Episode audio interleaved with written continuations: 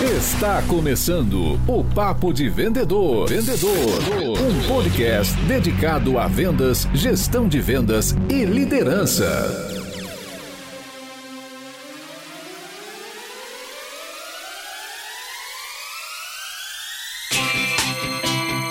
Olá, supervendedores, tudo bem? Estamos começando o nosso 23 episódio. Eu sou Leandro Munhoz e aqui comigo está Daniel Mestre. E aí, pessoal, como é que vai essa força? Dani, último episódio falamos sobre finanças para vendedores, né? Trouxe o meu pai aqui para falar sobre o tema. O que, que você achou desse episódio, meu amigo? Super legal, cara. É um tema que os vendedores precisam começar a estudar um pouquinho mais, né? É uma coisa que vai trazer tranquilidade, é uma coisa que vai trazer aí um pouquinho mais de paz de espírito aí. Você tá com as suas finanças planejadas, as suas finanças controladas, é um estresse a menos, né? A gente já tem bastante pressão, já tem bastante coisa para se preocupar na nossa profissão. A gente fazendo uma boa gestão aí do nosso patrimônio, das nossas receitas, uma coisa a menos para se preocupar. Baita do episódio. Exatamente. A gente precisa falar de dinheiro, não é um assunto normal na vida do brasileiro, né? A gente não cresce escutando, aprendendo uh, sobre dinheiro na escola, uh, muitos nem na faculdade falam sobre o tema. Então, quando a gente entra no mercado de trabalho, quando a gente começa a trabalhar, isso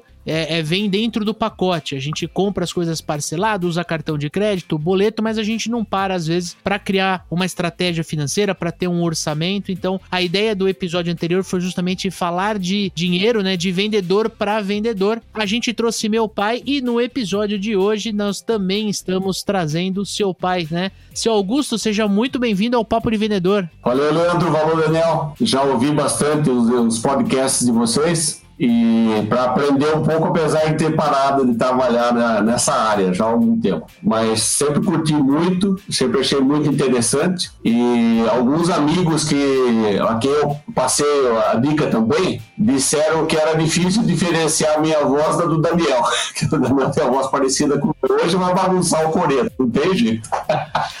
que legal, sensacional, seja muito bem-vindo. Valeu. Mas antes da gente entrar na pauta principal, nós precisamos da sua ajuda. Se você quer ver este programa crescer, florescer, que a gente consiga trazer mais convidados, que a gente consiga aumentar a frequência, nós precisamos que este podcast chegue a mais profissionais de vendas. Para isso, eu fico aqui imaginando se você consegue compartilhar o link deste episódio, tanto pelo Spotify quanto pelo site, para três amigos que trabalhem direta ou indiretamente com vendas. Diretamente é aquele teu amigo que vende do seu lado, no seu time, que tem uma empresa que está no mercado atendendo, fechando clientes toda semana. Agora, indiretamente, empreendedores e diretores de empresa que precisam respirar vendas. Compartilhe o link, tanto desse quanto dos outros episódios, para fazer o Papo de Vendedor chegar em mais gente e a gente conseguir, juntos, transformar o nosso país, transformar a forma como nós vendemos. Tamo junto? Quando foi a última vez que você investiu na sua carreira?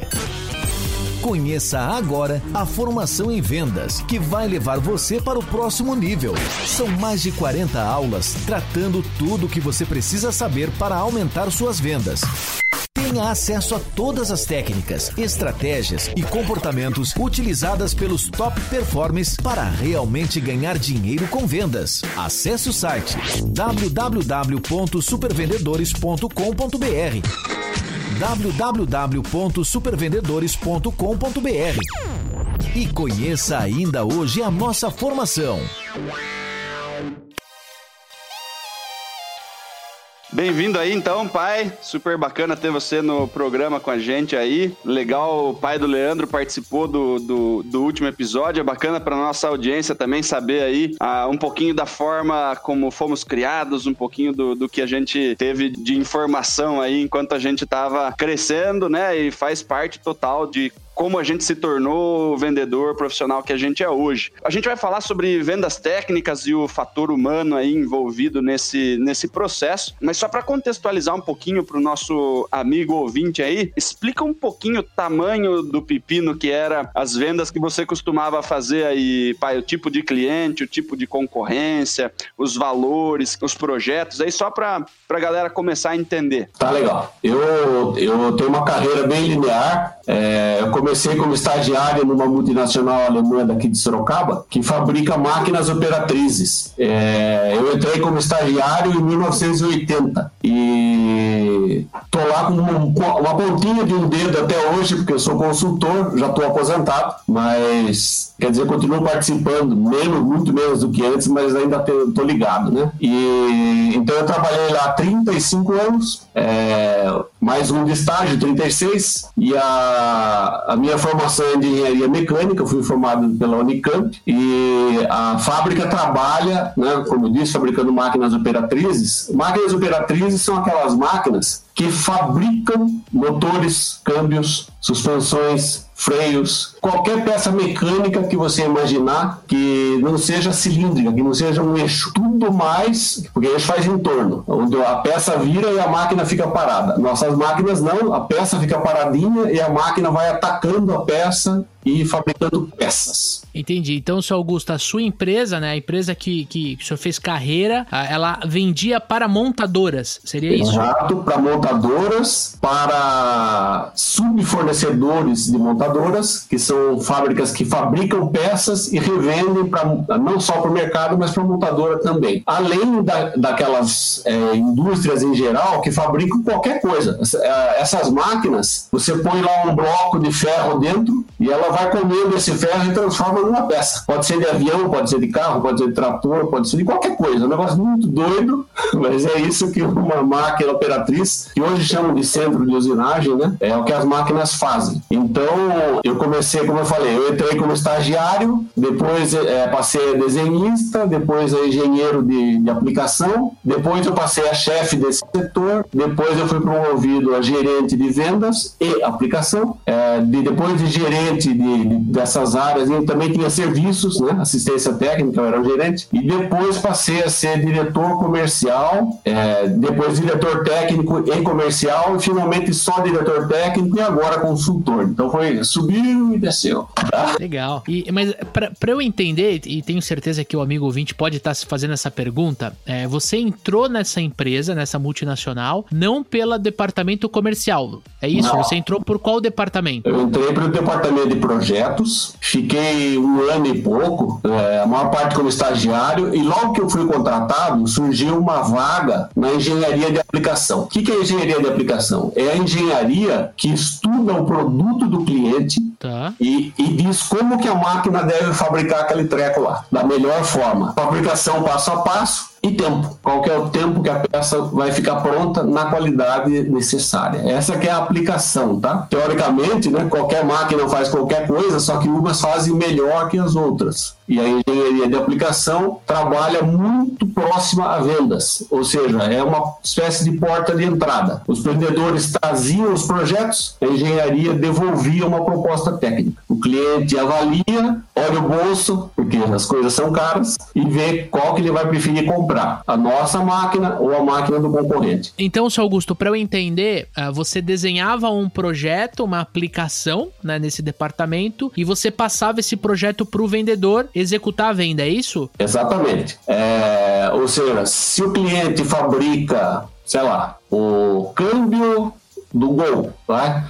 Então a gente estuda todo o desenho daquela peça e diz pra, é, define como a nossa máquina vai trabalhar. Primeiro eu faço isso, corta, fura, tá, tá, tá. Quanto vai demorar cada pedacinho, que qualidade vai ficar, todas as ferramentas que vão precisar, todo, tudo que for necessário para a máquina, que é um produto, entre aspas, standard, passar a fabricar aquela coisa do cliente. Então a gente propunha uma solução, qual a máquina adequada e como ela iria trabalhar. Tá? Esse era o... Então, conforme o projeto voltava para o cliente, voltavam dúvidas. Então os vendedores levavam, me levavam a tiracolo para eu explicar para os clientes. E nesse processo, vendo como eles trabalhavam, etc., eu fui aprendendo também a ter contato com diferentes clientes e acho que fui bem nessa coisa aí. Então, depois de oito anos, oito anos, me pediram para chefiar esse departamento de engenharia técnica, de vendas técnicas. Que bacana. E eu achei bacana que, que você falou no, no início do nossa, da nossa gravação, falou assim: olha, eu fui promovido a gerente de vendas. E, e assim, por que, que eu achei isso interessante? Porque o, o, o ato de vender para alguém que é mais técnico, né? É, o senhor, pelo que eu entendi, é engenheiro de formação, isso pode assustar muito, né? E você chega oito anos depois de trabalhar lado a lado com o departamento de vendas, você já vai direto para chefia, para gestão. Como é que foi isso, né? Olhando para vendas técnicas, para gestão de pessoas pessoas. Como é que foi esse universo, seu Augusto? Aqui teve, uma pequena, teve um parênteses aí que eu não deixei claro. Em oito anos, eu passei a chefiar a engenharia de aplicação. Depois ah, tá. mais oito anos, ou seja, 16, aí eu fui, fui promovido à gerência de vendas e aplicações. Eu passei a comandar também a equipe de vendedores e, na verdade, a partir daí eu comecei a me considerar mais vendedor do que engenheiro, porque a minha missão número um era vender. E os engenheiros da equipe, os técnicos da equipe, desenvolviam o trabalho que eu fazia antes, é, diariamente, vamos dizer assim. Né? Mas o meu foco passou a ser mais para fora da fábrica, na vida do cliente, tá? Sensacional, sensacional. Então, quando a gente, né, voltando a contextualizar isso daí, quando a gente tá falando de, de, de venda técnica, né, a gente já tá acostumado a falar sobre vendas complexas aqui. É, quando a gente fala de venda técnica, então vai acontecer o, o, o, seguinte, né, não é só a sua máquina consegue fazer a nossa peça. Uhum. É, a sua máquina consegue fazer a nossa peça, quanto custa para fazer essa peça e com qual velocidade vai sair isso daí, quantas peças por hora, porque isso daí vai fazer uma diferença gigantesca no ROI final, né? Exatamente. E tem um detalhezinho que não se pode esquecer: ah, não adianta fazer 200 peças por hora e jogá-las todas no lixo, porque estão fora da qualidade. Né? então, se você apela muito nas velocidades, você pode não fazer qualidade. Então, esse é outro lado da, que é bastante técnico, né? É você dosar o uso da sua máquina e conhecê-la para que ela faça o melhor desempenho dela, para que o cliente tenha o melhor retorno de investimento, mas que faça também qualidade, porque da mesma forma ninguém quer produzir por lixo e as, as montadoras não aceitam peças fora de especificação de jeito nenhum. Então, eles também faziam parte da equipe um grupo de técnicos que uma vez é, feita contrato, venda, máquina pronta, iam provar para o cliente que ela fazia peças no tempo e na qualidade contratual. E daí a, a, o, o, processo de, de qualidade aí que a gente está conversando, né, contextualizando os clientes que, que vocês trabalhavam, é desde qualidade Toyota no, no Japão, quanto as outras montadoras. Então, assim, o, o ápice de qualidade Toyota, que é o que todo mundo quer chegar,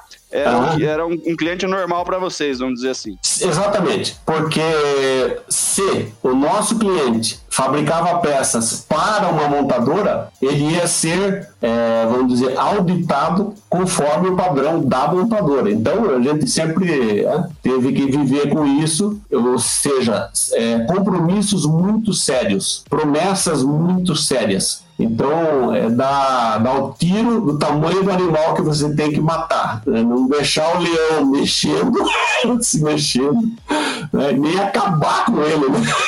um pouco essa, essa dosagem é muito importante, sempre foi importante no nosso trabalho, porque está ligado ao retorno do investimento, ao ROI que vocês falaram. Se eu uso uma máquina potente demais, poderosa demais, eu estou gastando dinheiro à toa. Se eu uso uma máquina que não tem condições de dar o desempenho necessário, você não atinge o que você prometeu. Então, esse balanço aí sempre foi muito crítico, né? E isso explica tanta, tanto relacionamento né, entre a equipe de engenharia de aplicação e a equipe de vendas que vai para a rua. Por isso que eu disse, a um determinado momento, quando também passei a ter a responsabilidade direta pela equipe de rua, aos poucos eu fui me sentindo cada vez mais um vendedor de rua e não o engenheiro que fica no escritório. Para a gente entender um pouquinho de tamanhos de contrato, concorrência, conta para a gente aí um pouquinho é, tá. quem era o principal concorrente quando a gente fala de uma Toyota da vida, o, o mundo inteiro quer fornecer para Toyota, né? Sim. Então você está lidando aí com concorrentes nacionais, internacionais, podemos falar que, que é uma concorrência global, por exemplo. Sem dúvida. Eu, eu não vou falar de Toyota, porque eles têm até a sua própria fábrica de máquinas, né? então nunca foi uma, uma concorrência muito justa. Mas, assim, em geral, né, nosso, nossas máquinas e nossos projetos tinham como cliente lá no fim uma montadora, seja japonesa, europeia, norte-americana, e concorrentes eram e são né, indústrias alemãs como a nossa, com filial no Brasil, e indústrias de fora, da, da Alemanha exportando para o Brasil, japoneses exportando para o Brasil, americanos, ingleses, etc. Todo mundo. Então eu me lembro de, de um, um projeto, esse projeto que eu, eu, me referi um pouquinho antes de vocês, que a proposta vencedora foi a, a J, se não me engano, a versão J.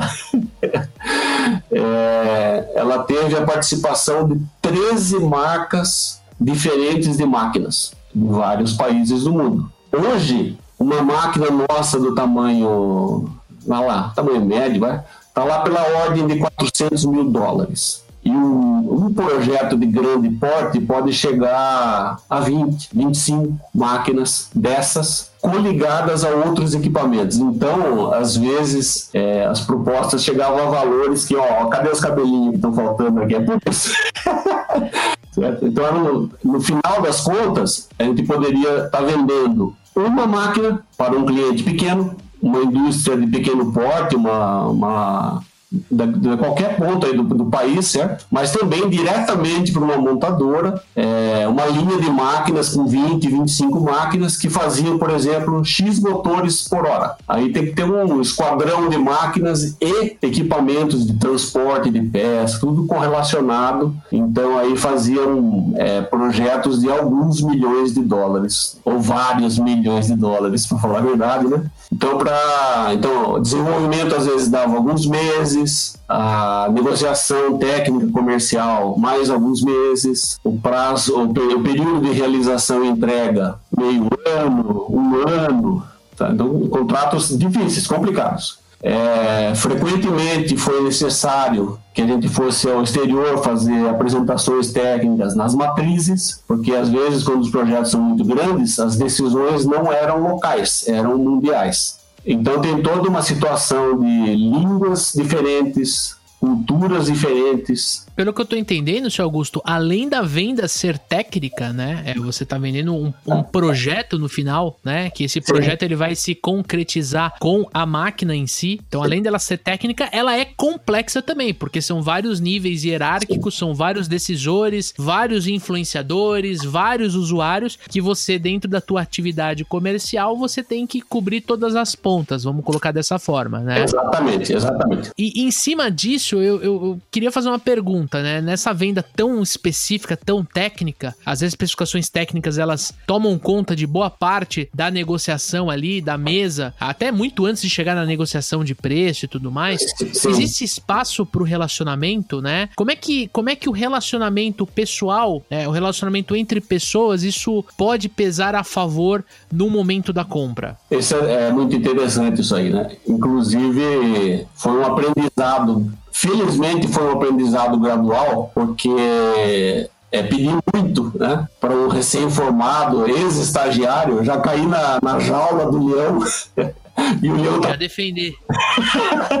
então foi um aprendizado ao longo do tempo, muito legal. Né? Isso de acompanhar os vendedores e ouvi-los ao, ao, trabalho. Né? Então, numa reunião de. Você ia para uma reunião de duas horas para falar 15 minutos e o resto do tempo você estava ali ouvindo, atendendo, aprendendo. Isso aí foi fundamental. Então, o aprendizado técnico ele foi natural, né? Desde a universidade, depois estando no departamento, trabalhando com, com as peças, os projetos dos clientes e vai aprendendo um monte de coisas. Mas é fundamental, é, eu diria talvez até que é mais importante, é o relacionamento humano. Porque é. Seja que você está vendendo para o dono de uma empresa menor, e quando você vai tratar um investimento desse nível, você não trabalha, pode trabalhar com compradores, mas às vezes é com o próprio dono. Muitas vezes é o próprio dono, porque ele vai assinar um checão que dói. então, e nas empresas, quanto maiores as empresas, mais multifacetadas são as decisões. Então você tem que é, falar da sua máquina, do seu processo para a engenharia é, vamos dizer, de produto do cliente, para engenharia de fabricação, para os caras de manutenção, que depois vão manter a máquina trabalhando por 10, 20 anos. Então, é, é um relacionamento é, muito, multifacetado. Então, você tem que entender, ouvir e conversar com o chão de fábrica e com o diretorzão de manufatura, que muitas vezes é um estrangeiro, tá, né? Que tem a cultura dele, tem a cabeça dele, tá? Então, para chegar naquela assinatura que define um projeto de vários milhões de dólares, você tem que subir uma longa escada passo a passo e muitos desses degraus são de relacionamento humano, porque uhum. é, você, engenheiro, calcular tempo para fazer processo que a máquina vai trabalhar, eu conheço muitos que fazem, mas também conheço muitos engenheiros que não sabem, não desenvolveram né, a, a ciência de se relacionar bem com os outros, de criar pontes entre culturas diferentes, isso tudo é, é, difícil, né? E aprender línguas estrangeiras é difícil, mas é possível. Com esforço você consegue. Agora, falar de uma forma que, que a sua mensagem seja aceita, que a sua pessoa seja aceita, o seu produto seja aceito, a sua empresa seja aceita, aí tem muito mérito de, de aprendizado. Porque, é, digamos assim, quando você. Isso é uma coisa que eu percebia muito, né? É, o vendedor que só vai para contar piada, ele é agradável, mas ele enche o saco. Uhum. Eu digo isso por quê? Porque nessas atividades eu também comprava. Eu comprava acessórios, tomava decisões de compras de acessórios, de ferramentas que nossas máquinas iam precisar. Eu atendia vendedores, eu atendia. E eu percebia como começava a incomodar a coluna e o estômago quando o vendedor ficava blá blá blá demais, ficava puxando muito saco. Isso é muito chato, né? É, então, isso é o que eu, eu sempre vejo, escuto os podcasts de vocês que se chamam Papo de Vendedor, né? E nas reuniões internas falam, esse cara só vem com papo de vendedor. então, é, entre nós a gente também falava isso aí, né? Por que, que eu estou dizendo isso? Porque é um balanceamento entre você expor o seu conhecimento de forma convincente, tá comprando, precisa estar segurança, ter segurança que está comprando bem, está fazendo uma boa escolha. Mas também tem muito do relacionamento, né? Porque é, você não se sente, eu pelo menos nunca me senti, né? Satisfeito de comprar coisas boas de pessoas desagradáveis, de pessoas chatas, né? De é, pessoas que mostram que têm grande conhecimento, mas também que são muito convencidas, né? Que então isso é tudo um relacionamento. Então é, essa dosagem, né? Que talvez os vendedores tradicionais do passado que eu acompanhava não conseguiam fazer entre a, a venda técnica e a venda comercial de ser extremamente só comercial, só relacionamento, só papo, né? Cafezinho, papo, piada em português. Então esse balanceamento é muito importante. Por outro lado, se você vai com um perfil só técnico, você também se torna, pode se tornar com facilidade, né? Um chato convencido. exato, exato. O cara que é, precisa mostrar muito o que sabe e acaba se tornando é, inconveniente, para não falar pé no saco. Você sabe que é, o senhor contando essa história uh, ah, para mim aqui, né? É, me, eu, eu, lembrei de uma pessoa muito querida, muito próxima a mim, e a gente fez um trabalho durante um tempo juntos, né? Então a gente vendia um produto junto. Tenho certeza que ele tá escutando isso, ele vai, ele vai se identificar. E aí chegava uma hora que eu falava assim: ó, quando eu pôr a mão assim em cima da sua perna, você para de falar, tá? Porque ele era extremamente técnico, extremamente técnico, mas ele era tão técnico, seu Augusto, que ele, ele, ele, ele, transmitia amor naquilo que ele falava. Ele transcendia o termo técnico e a pessoa do outro lado da mesa se apaixonava pelo negócio dele que ele estava vendendo, né? Se apaixonava Sim. tanto que se ele não entendesse que em cima do meu toque, do, do, do meu, do meu bater, ele fala assim, cara, pode parar de falar que agora vamos vender, né? Ele, ele entrava e virava só poesia, só poema, só aquela coisa linda e no final saía da reunião sem próximo passo, sem proposta, sem preço, sem nada. E o cliente apaixonado, apertando a mão, falando: Nossa, isso aqui é a melhor coisa do mundo, eu quero e tal. Então eu tive que aprender a importância de ter alguém mais velho que eu, né? Porque já é uma pessoa mais velha, e alguém que tivesse realmente a, a, a parte técnica e que convencesse através do amor que tem pelo produto que vendia, né? Sim, sim. Então isso me ocorreu. E aí eu queria engatar uma próxima pergunta para você, que é a seguinte: com, como é que a autoridade do vendedor técnico ela deve e pode ser construída? É, bom, isso é importante, né? Porque, como eu falei, no nosso trabalho, a gente tinha que dosar o uso do equipamento e saber até que ponto ele poderia atingir uma, uma velocidade, uma qualidade e onde não poderia atingir. Então, me lembro de um projeto que é uma montadora muito crítica com questões de qualidade. A gente avaliou as peças que iam ser fabricadas, é, peças de segurança de caminhão, sabe? Que fica ali, segura, só segura a roda ao corpo do veículo. Não é pouca coisa. Caramba. E ali tem uma, um aço muito forte, né? E tinha umas precisões muito exigentes, mesmo, né? A gente examinou, examinou e eu cheguei à conclusão que nossa máquina nas melhores condições possíveis, não conseguiria aquela qualidade tá. que o produto especificava. Então eu fui até essa empresa, junto com o vendedor, com o gerente de contas que cuidava da empresa, e eu expliquei para eles: olha, nossa máquina custa tanto, é isso, assim, assim, assado, vai fazer sua peça assim, assim, assim, assim, vai demorar X minutos, vai custar tudo isso aqui e tal. Só que tem uma coisa, viu? Aquela especificação de qualidade naquele ponto ali do desenho, nós não conseguimos. É, nós precisamos precisamos que vocês autorizem que essa tolerância de fabricação, que é um campo de erro que a peça pode ter, seja dobrado, senão nós não vamos conseguir. Perfeito. O quê? Mas como? Os seus concorrentes todos estão falando que fazem? Vocês, é, é vocês estão uma postura muito covarde. Palavra covarde, nunca esqueci. Caramba! forte, anos. forte. Forte. Eu falei, olha, eu, eu não acho que é uma questão de covardia, eu acho que é uma questão de de coerência. Se a gente acha que não vai conseguir, não vai Não vou te vender, pô. Então não vou te vender. É, é, vou, não vou apresentar uma, uma proposta. Eu não vou falar que nós não vamos apresentar uma proposta. Nós estamos com a proposta pronta e vai vir uma nota dizendo que se a tolerância XYZ ali não for duplicada, nós não conseguiremos atingi-la. Só isso. Aí vocês tomam a decisão de comprar de quem vocês acharem melhor. E era uma grande empresa, grande cliente. E isso, ah, vocês são muito covardes, não sei o que lá. Puta, foi meio aquilo, né? Falei, porra. Mas daí tudo bem, voltamos para casa, perdemos o projeto. Depois de alguns meses, nós voltamos à mesma empresa com os mesmos profissionais para tratar um novo projeto, que foi, com, foi vendido, né, foi, foi vencido por um concorrente nosso, até com um nome muito parecido com o da nossa empresa. Daí a gente começou a tratar do novo projeto, talvez um ano depois, e como é que ficou aquele projeto? Ah, ficou legal, sim, puxa vida, tá,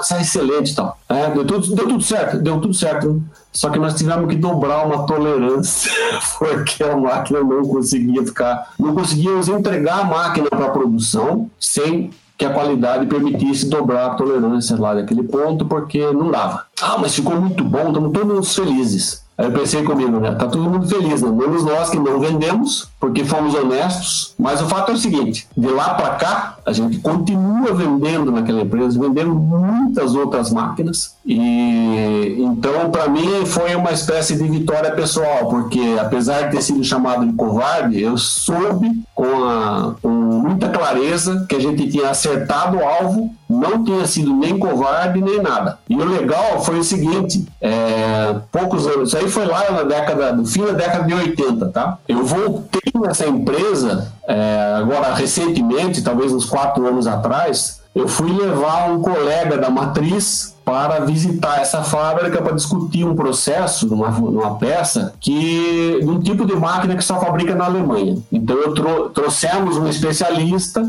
e fomos com ele a essa fábrica. Aí estava mostrando as fábricas, as máquinas e eu vi assim do lado assim uma máquina, nossa, pela cor, pelo desenho, foi fácil reconhecer que era uma máquina feita aqui em Sorocaba, tal, né? Eu fui até aquela máquina e olhei a peça que estava sendo fabricada e eu reconheci que era um projeto, uma peça, um projeto que eu tinha desenvolvido, não como gerente de vendas, mas como engenheiro de processo de, de aplicação, em 1986, quando o irmão do Daniel tinha acabado de nascer. Então faziam 30 e 28 anos que a máquina estava lá, nessa mesma fábrica de caminhões, fabricando aquela mesma peça, do mesmo jeito que eu projetei em 1986. Então a máquina estava inteira, fabricando perto de, uma, de um forno, uma temperatura absurda. Estava quase desmaiando de calor e a máquina ali trabalhando, fazendo peça, na mesma competência e qualidade de 1986. O meu filho já estava estudando na, no exterior, tudo, e a máquina danada fazendo peça até hoje. Então são coisas que marcam, né? Porque eu falei, não é possível que essa máquina. Eu fui ver a plaquinha de identificação, eu me lembrei do número, ela era mesmo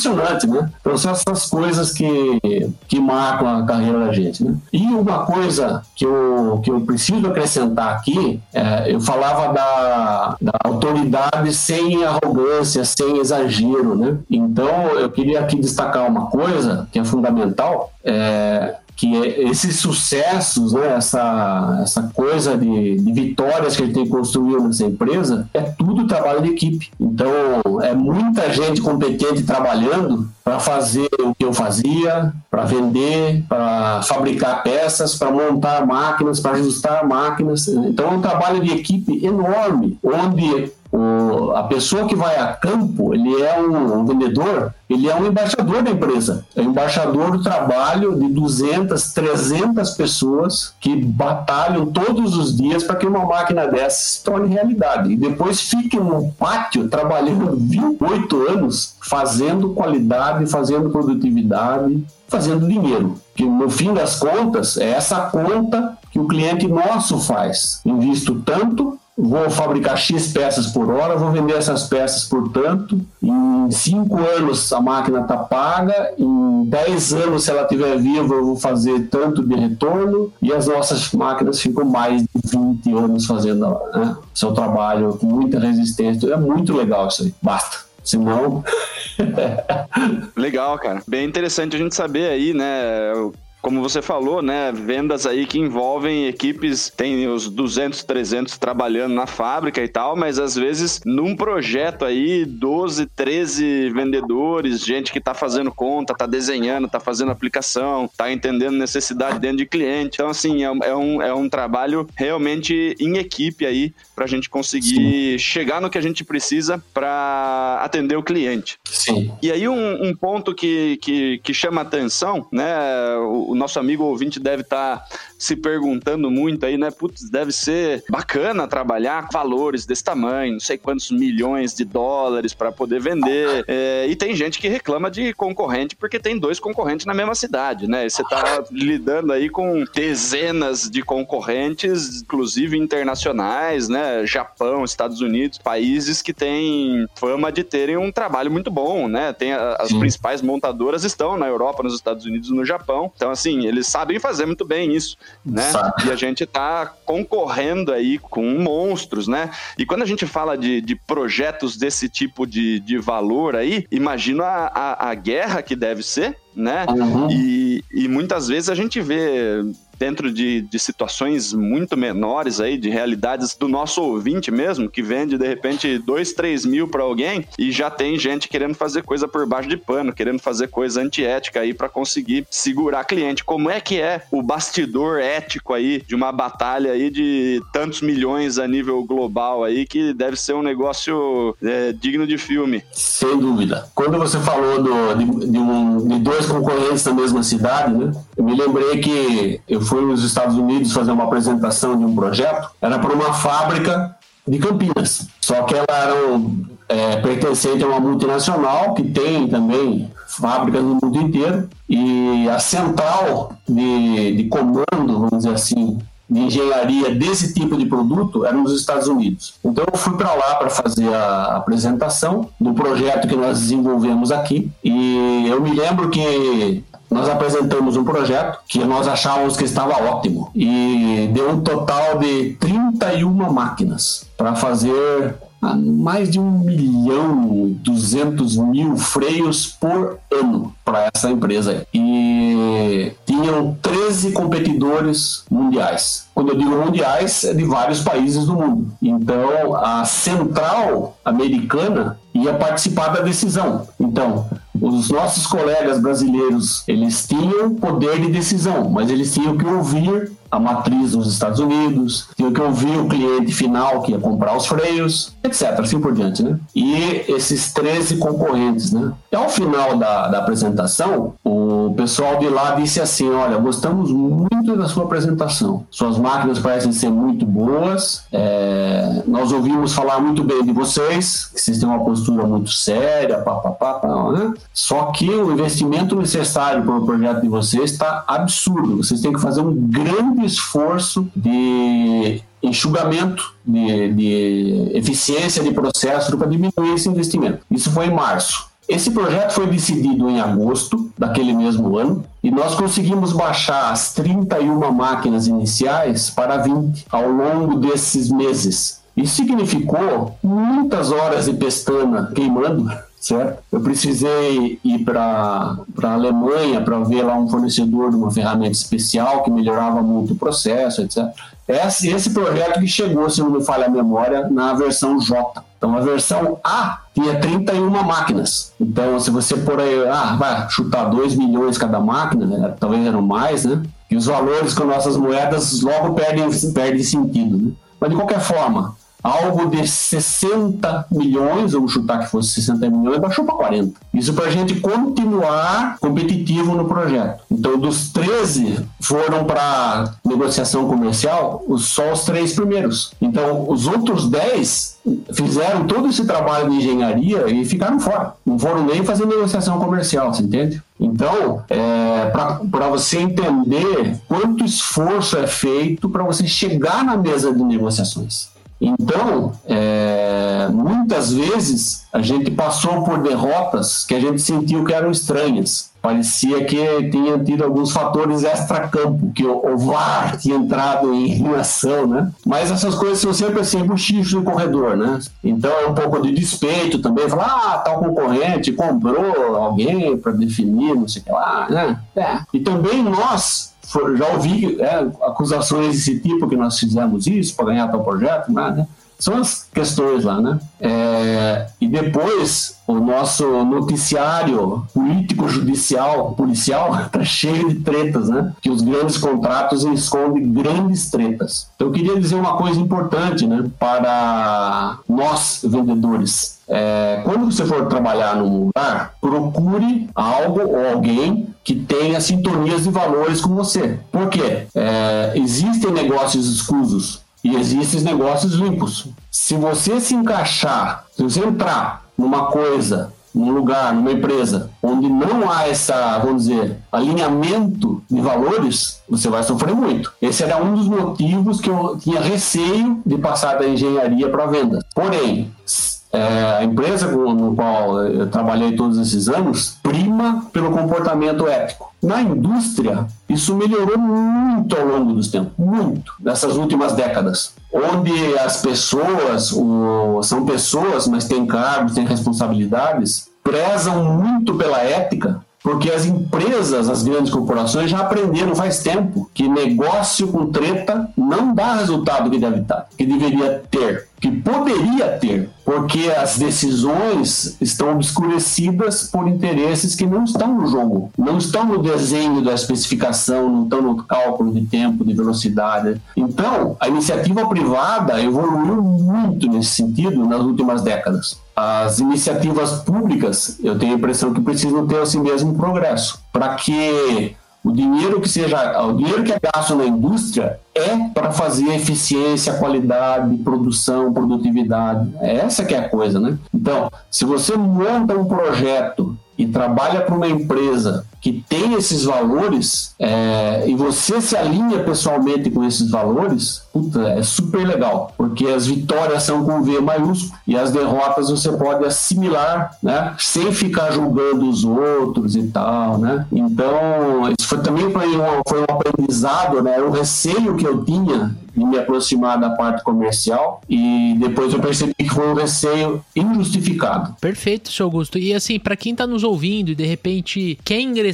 nessa. Né, é, é uma pessoa técnica, tá? É um engenheiro, por exemplo, que trabalha numa, numa empresa, ou é um engenheiro que quer empreender e vai precisar vender o produto para o cliente final e tudo mais. Na sua, na sua visão, quais são as características pessoais que ele tem que desenvolver é, ou aptidões técnicas que ele precisa desenvolver para ele ser um campeão de vendas? É, isso é muito legal essa pergunta, Leandro. É o seguinte, é, a, o conhecimento técnico ele vem da paixão pela coisa, do envolvimento, do aprendizado, né? Como eu falei, eu pude fazer isso ao longo do tempo nessa empresa que eu trabalhei. Com relação à postura, é, é um aprendizado de vida, porque, como eu disse, já, já tive a, a ocasião aqui de dar uma pincelada, né? O vendedor que é puxa-saco é um chato, e depois que ele vira as costas e vai embora, fica todo mundo falando. Que me encheu o saco perder tempo com esse cara, você fica me bajulando.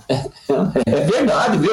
Eu falei, eu foi responsável por comprar coisas, também de valor alto. E eu também, isso é, é importante a gente ter em mente quando está vendendo, é que você acredite no que você está vendendo e você realmente procure levar para o outro, para quem está te, te recebendo, que é o cliente, solução verdade, valor, porque aí é, daí surgem relacionamentos muito profundos, né? Outra coisa importante, esse é um aprendizado que eu fiz e para mim não foi muito difícil, porque eu sempre me considerei lá na juventude uma pessoa tímida. Eu falava muito menos do que eu falo hoje, mas a profissão me fez, me obrigou a aprender a falar, apresentar, tal, né? Mas eu percebia, e eu percebi ao longo do tempo, que um bom vendedor sabe ouvir. Ele sabe ouvir, sabe com S maiúsculo. É compre, ouvir o que o cliente fala, chora, reclama, compreender, trocar de cadeira a sentar no lugar do cliente. E quando você volta a ter contato com ele, você está trazendo uma solução. Não o seu uhum.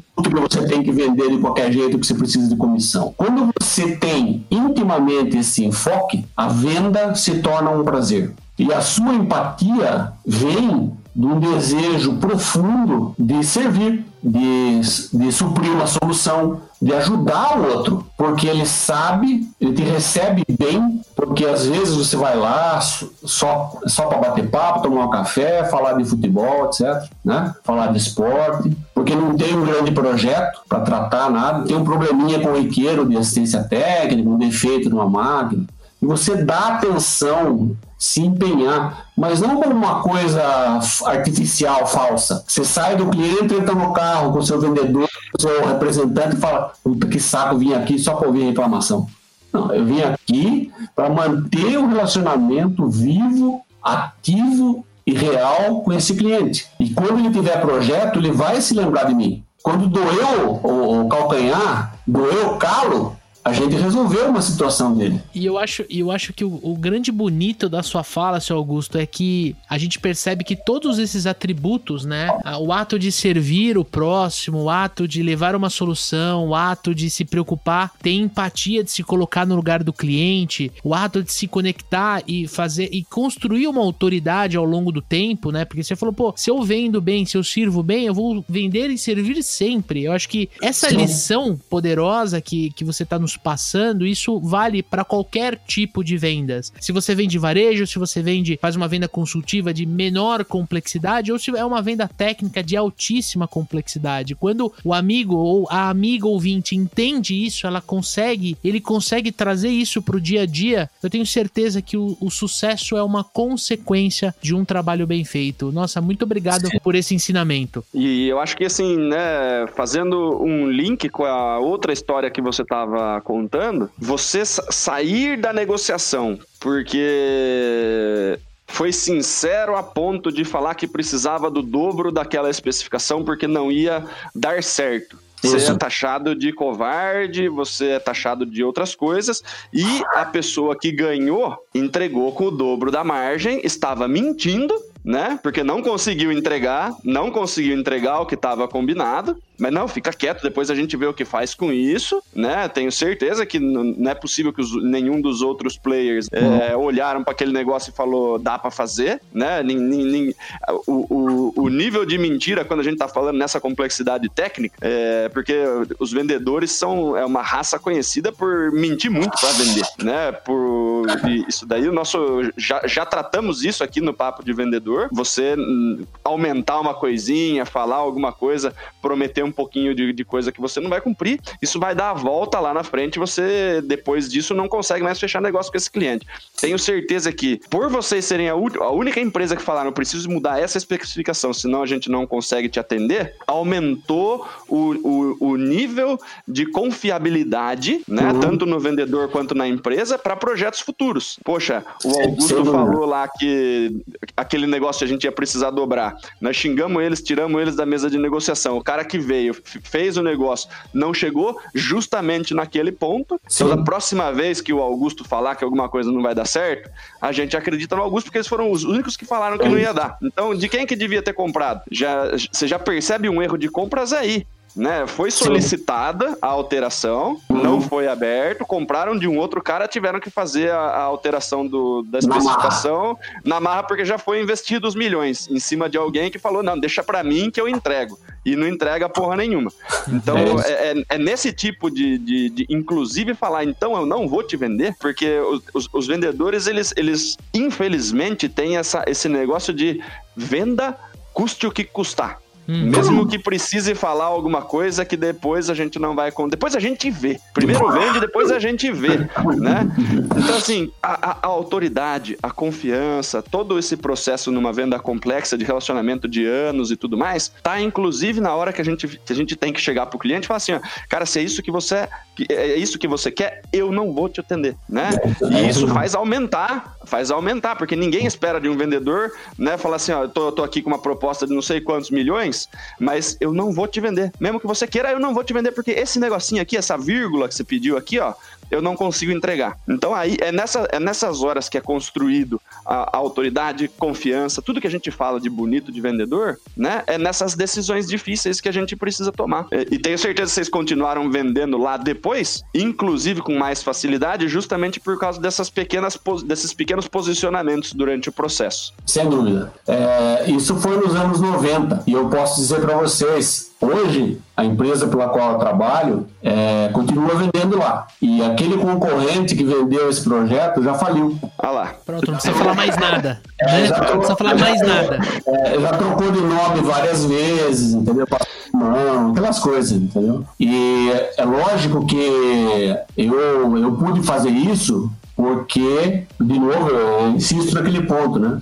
Tá respaldado por uma empresa que prega pelos valores. Eu sabia que eu ia voltar para casa e falar, ó, nós ficamos, vamos ficar fora desse projeto por causa disso, disso, disso. E eu insisti no ponto que pela nossa experiência, pelo nosso conhecimento, não vai dar certo. É, nessa época eu era gerente de vendas, depois de alguns anos eu fui promovido a diretor comercial. Porque essa é a linha da empresa. Então eu, eu me dei, falei que eu me dei bem, porque houve uma um alinhamento de valores pessoais com o da empresa. Então, por isso que eu nunca troquei empresa, nunca saí por aí procurando outros, porque havia essa sintonia. E outra coisa que é importante, né? É, sei, ó, temos um foco no, nos projetos de grande porte, mas outra coisa que a gente percebeu é o seguinte, né? Tem aquela empresinha, empresinha, comparando com essas multinacionais, tudo, né? Uma empresa pequena que, com sacrifício, compra uma máquina. Então, aquela talvez é a compra da vida dos caras. Então, para nós é uma venda pequena, foi uma venda pequena. Para aquela empresa pode ser é, fundamental. E eu me lembro, lá no comecinho da minha atuação como, como na, na, equipe de vendas, nós vendemos lá uma máquina em, em Joinville e tinha um pátio assim, um predinho, três máquinas. As, as primeiras três máquinas que foram para o chão dessa empresa. E hoje em dia nós temos mais de 100 máquinas nossas rodando lá. É muito legal isso, você fazer, se sente que faz parte do crescimento daquela realidade de trabalho. Então hoje tem um monte de funcionários, né? Se tornou uma igreja poderosa. Tudo. Então hoje todo mundo quer ir lá vender, é, é importante. Tudo. Mas, mas, a primeira máquina ninguém queria pôr, né? É, é queria, mas não... ninguém dá bola, né? Porque é um negócio pequeno. É, não quer, não quer fazer sacrifícios, né? Então é, a gente teve essa oportunidade de fazer uma apresentação na matriz nos Estados Unidos, um projetão, vender, mas também trabalhar nesse nicho do pequeno, que, sabe, o, o cara vai suar para pagar esse, esses 400 mil dólares que custa uma máquina, entendeu? Porra. É muito bacana, uma experiência muito bacana, né? E outra coisa que eu gostaria de acrescentar é que, é, para não dar a impressão da quem está ouvindo, que é o, é o super-homem sem capa, né, que está falando aqui. Não é o super-homem sem capa, né? Eu fui o líder de uma super equipe. Então, eu tinha gerentes e hoje tem outras pessoas lá, gerentes de contas que cuidavam de algumas contas. Então, esses caras eles iam frequentemente, para não falar semanalmente, a esses clientes, conversar setor por setor, levantar se tinha algum problema, alguma fonte de descontentamento, alguma melhoria que eles achavam importante que tivesse nas máquinas. Então, esse é um trabalho de, de longa data, né? E, e é lógico que é, uma, visita, uma visitinha, entre aspas, dessa, só, você volta para casa com problemas para solucionar, né? Parece que não dá resultado, mas é ela que vai colocando os tijolinhos para vender o projeto grande quando ele surgir. Tá? Então, é, é, um trabalho, por isso que eu falo do trabalho de equipe. Né? Ah, essas contas grandes, esses grandes projetos, eles são semeados no dia a dia. Aí vem o projeto, você desenvolve várias versões, pode ser que você vá para a fase comercial, pode ser que você morra na praia. então, é muito trabalho, mas é muito gratificante também. Né? E eu me lembro bem, né? eu, quando eu fui convidado a passar da engenharia para ou só da engenharia para assumir vendas em engenharia, é, eu hesitei bastante, sabe? Porque eu tinha uma certa aversão assim a ter que cuidar da parte comercial, entrar no negócio do dinheiro, me aproximar da, das conversas de tretas que a gente ouvia, tal, né? E, uhum. e porém eu, eu vi que a que foi uma oportunidade enorme na minha vida para me desenvolver como pessoa, porque tive que aprender muito sobre relacionamento, sobre culturas diferentes, né? sobre como ouvir, então, é, como servir, como ouvir, tudo são coisas muito importantes que ao longo do tempo é, me tornaram um bom vendedor, se eu posso dizer isso, e eu procurei montar uma equipe que tivesse esse pensamento, mas eu também senti que me ajudaram a crescer como pessoa. Então, eu não acredito, posso estar errado, né? Mas a minha experiência me diz isso. Eu não acredito no cara que é um super vendedor e depois é um cretino. então, ele... então não, não, não, vejo isso, né? Ele, ele põe a máscara de borracha do super vendedor, vai o trabalho dele, vende, tá? Aí ele chega em casa, tira a máscara e embrulha os familiares, né?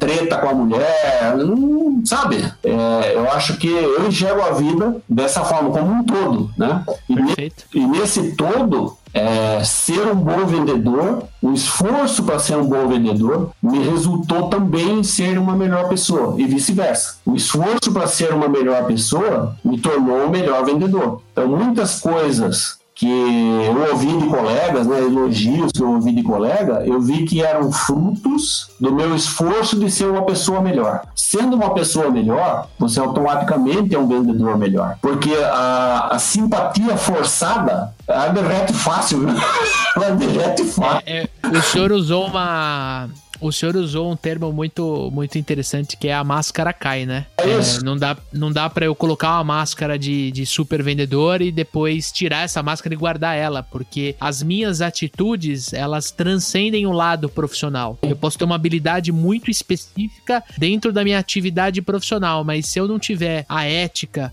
se eu não tiver o fator empatia, se eu não tiver as minhas atitudes me sustentando, o meu castelo desmorona, né? A minha casa cai, como a gente gosta gosta de, de brincar. Olha, tudo que o senhor falou são ensinamentos imprescindíveis, mas não só para quem trabalha com vendas técnicas, eu acho que é para quem é qualquer ser humano, né, que tem qualquer atividade. Eu realmente quero de coração agradecer a sua participação, seu Augusto, porque é, está sendo incrível não só o tema vendas técnicas, mas sem esquecer o lado humano, por, mas principalmente pelas lições de vidas que o senhor nos apresentou. Seu Augusto, muito obrigado. Valeu, Leandro, valeu, Daniel. Eu, eu tenho história para várias edições, viu? Porque você já vê que você eu imagino.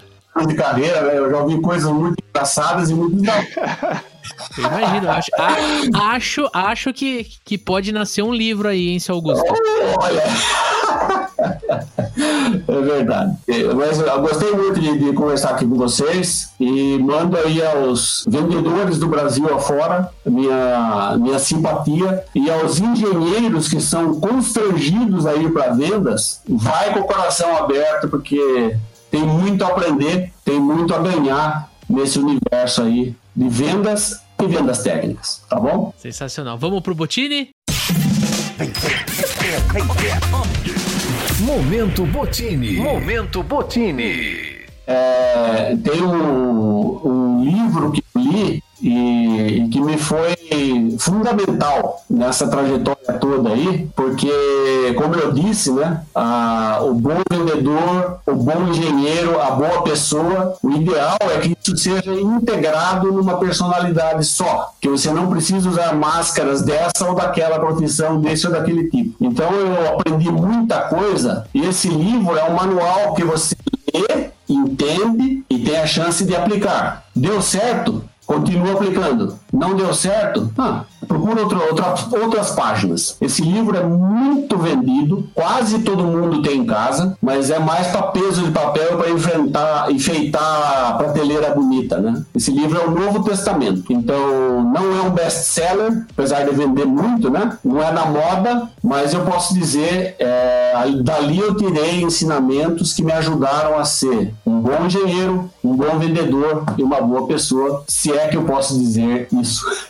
Então, Sensacional. Olha, eu, eu ia recomendar aqui o Alcançando Excelência em Vendas para Grandes Clientes, que é o livro 2, né, do Spin, Spin Selling. É sobre venda complexa, é sobre venda técnica aí, mas é muito pautado no processo de venda, processo de compra, é a parte mais técnica aí, é, é a parte mais complexa do lado comercial e do, do, do ponto de vista de, de relacionamento, né, tem aquele best-seller total, todo mundo conhece, né? Mas é um, é um, é um, é um livro fácil, né? Para quem quer começar aí a entender é, o, os vendedores mais de exatas aí que querem começar a pisar um pouquinho mais no campo de relacionamento, na, na parte humana, é, como fazer amigos e influenciar pessoas do Dale Carnegie, que quem tem muita facilidade com essa parte de relacionamento, lê ele e fala, poxa, eu já faço tudo isso daqui, né? Tem muita lição desse livro que a gente já ouviu por aí em trocentos lugar e a gente não sabia que era daí que veio, dá um pouquinho de sensação do tipo, li tudo, mas já sabia tudo. Mas é que é muito velho, né? O livro, porra, eu não sei o ano do livro aí, da primeira versão aí. É, grande parte dessas lições saíram daí, depois ficaram super famosos, que vendeu sei lá quantos milhões de exemplar é, mundo afora, né? Uhum. E quando se diz de relacionamento aí, é uma. É, não é a Bíblia que o, que o meu pai recomendou aí, mas é uma, é uma Bíblia de, de relacionamento aí também. Sensacional, eu, eu concordo, acho o Como Fazer Amigos e Influenciar Pessoas um livro básico para todo mundo. Tive a felicidade de ler quando tinha 13 anos é, meu avô me deu de presente e, e foi, foi transformador. A minha, o meu momento botine deste episódio é Venda Mais Valor 2.0, Como Vender Valor e Não Preço. O autor é o Pedro Luiz Rocato, um livro muito legal. Eu li tem cinco anos, mais ou menos. Um livro que me ajudou muito a entender o processo de construção de valor. E você vê que em vendas complexas existe muito essa necessidade de você construir valor. E para cada pessoa, cada profissional que você conversa dentro do processo comercial, você acaba encontrando um conceito de valor para aquele profissional. Então é esse é o meu momento Botini. Quero acrescentar aqui, né, é converse E se você puder, você, amigo ouvinte, converse com profissionais mais velhos do ponto de vista de experiência, como a gente tá fazendo aqui. Porque é riquíssimo. Eu aprendi demais. Eu fiquei quietinho aqui nesse episódio porque eu aprendi demais com o seu Augusto. Então, de coração, seu Augusto, muito obrigado pela sua participação. Obrigado, Leandro. Eu queria, dessa questão do momento rotina aí, eu queria dar uma esclarecimento, né? Para não ficar muito fundamentalista.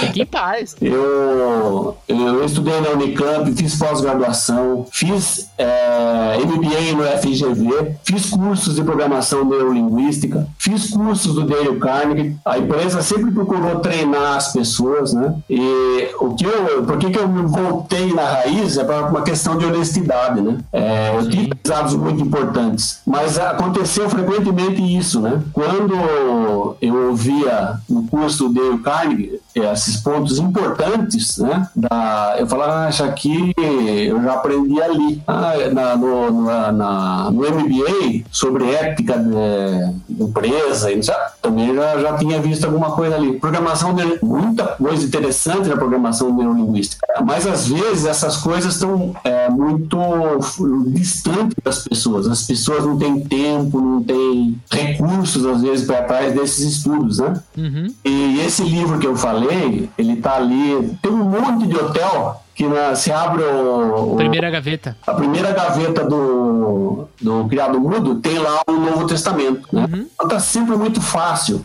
Agora a questão não é só ler. Ler é fácil, é bem fácil. A questão é ler um pedacinho e aplicar. Esse foi o meu aprendizado, esse que fez a diferença na minha vida, tá bom? É isso que eu queria deixar claro. Valeu. Sensacional, sensacional, seu Augusto. Muito obrigado, viu? Valeu. E, e você que está nos ouvindo, não se esqueça, daqui 15 dias tem episódio novo saindo do Papo de Vendedor. Então já aproveita para se inscrever. Se você está nos escutando pelo Spotify, você pode assinar o nosso canal e receber a notificação assim que o episódio entra no ar. Você também pode consumir o Papo de Vendedor acessando papodevendedor.com.br ou também pelos agregadores da Apple, o Apple Podcast, e do Android, que é o Google Podcast. Tamo junto? E aí, como sempre, fica o nosso pedido aí para comentários, feedbacks, sugestões, tanto de pauta quanto de convidado. Manda pra gente aí, você pode conversar com a gente pelo Instagram, arroba supervendedores, pode conversar com a gente por e-mail, contato arroba supervendedores.com.br. Dá um jeito de falar com a gente, a gente quer ouvir vocês. Vocês estão ouvindo a gente aqui de 15 em 15 dias, a gente quer ouvir um pouquinho de vocês para poder trazer aí mais coisas dentro do interesse de vocês e entender como a gente pode melhorar. Maravilha? Então deixa o seu feedback aí pra gente e até o próximo episódio. Um forte abraço, boas vendas e sucesso!